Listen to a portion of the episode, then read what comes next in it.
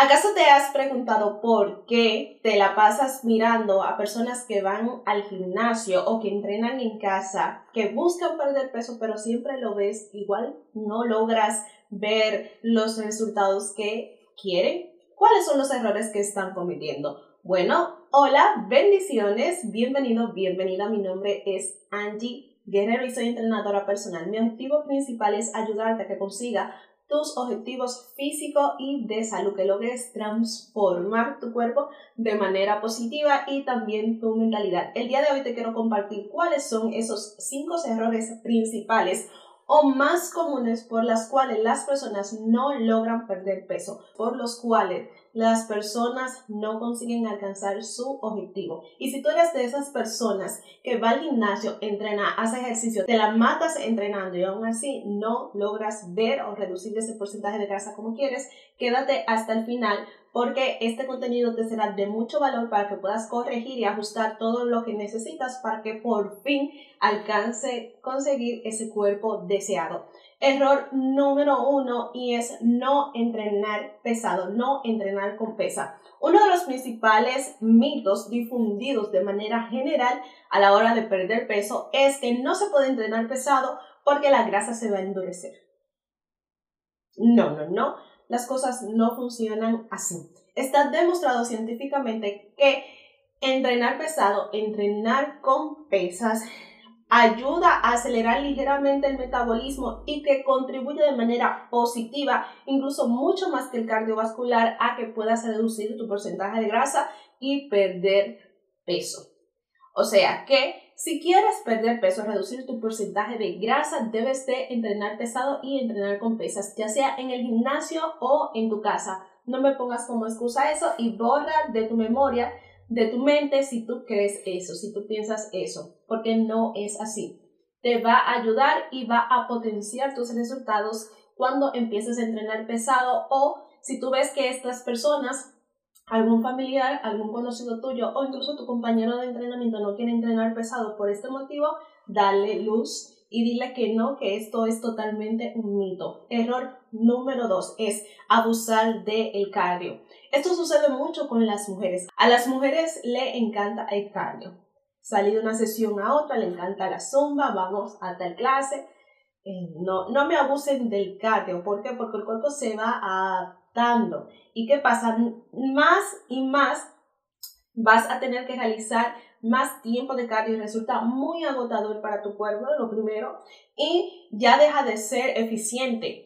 Lo recomendado, el tiempo recomendado para realizar una sesión de cardio es entre 20 minutos y 45 minutos. Cuando se pasa de esa cantidad, ya no es demasiado factible, vamos a decirlo así, porque tiende a ser demasiado agotador. Incluso puede limitar tus ganancias o tus resultados. El cardio es una herramienta espectacular para la pérdida de peso, pero debe de ser manejado de manera eficiente, de manera controlada y de manera estratégica en diferentes tiempos o en diferentes etapas. Incluso hay personas que pueden lograr perder peso, reducir su porcentaje de grasa sin realizar cardio.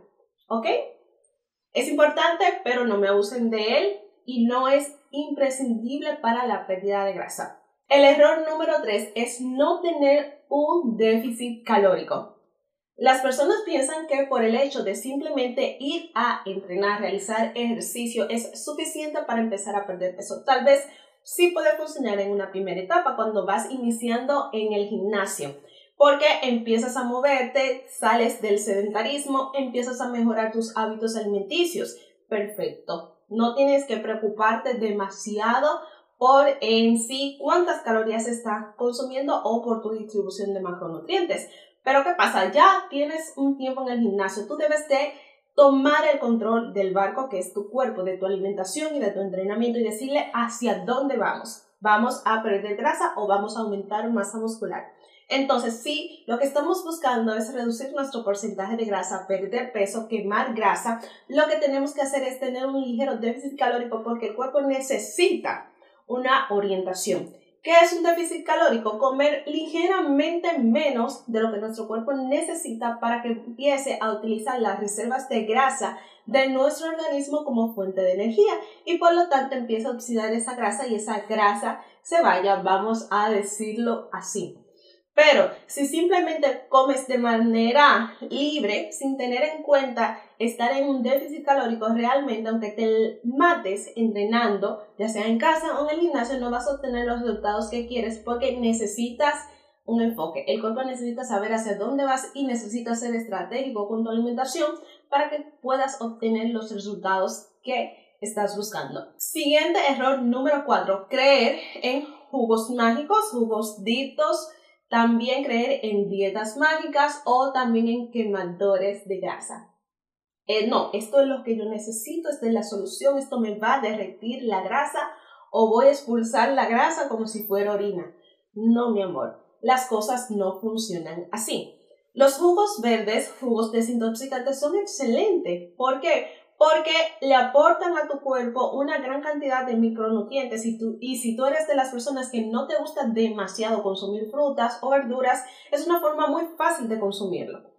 Pero no significa que vas a reducir peso, que vas a derretir la grasa por el simple hecho de consumir un jugo verde, un jugo desintoxicante, no. Debes de tener un ligero déficit calórico y dentro de tu alimentación, si quieres, puedes añadir los jugos verdes porque serán una excelente alternativa, pero no puedes pretender que por el simple hecho de tomarte el jugo verde vas a ver resultados o la grasa va a empezar a irse mágicamente. También, quemadores de grasa.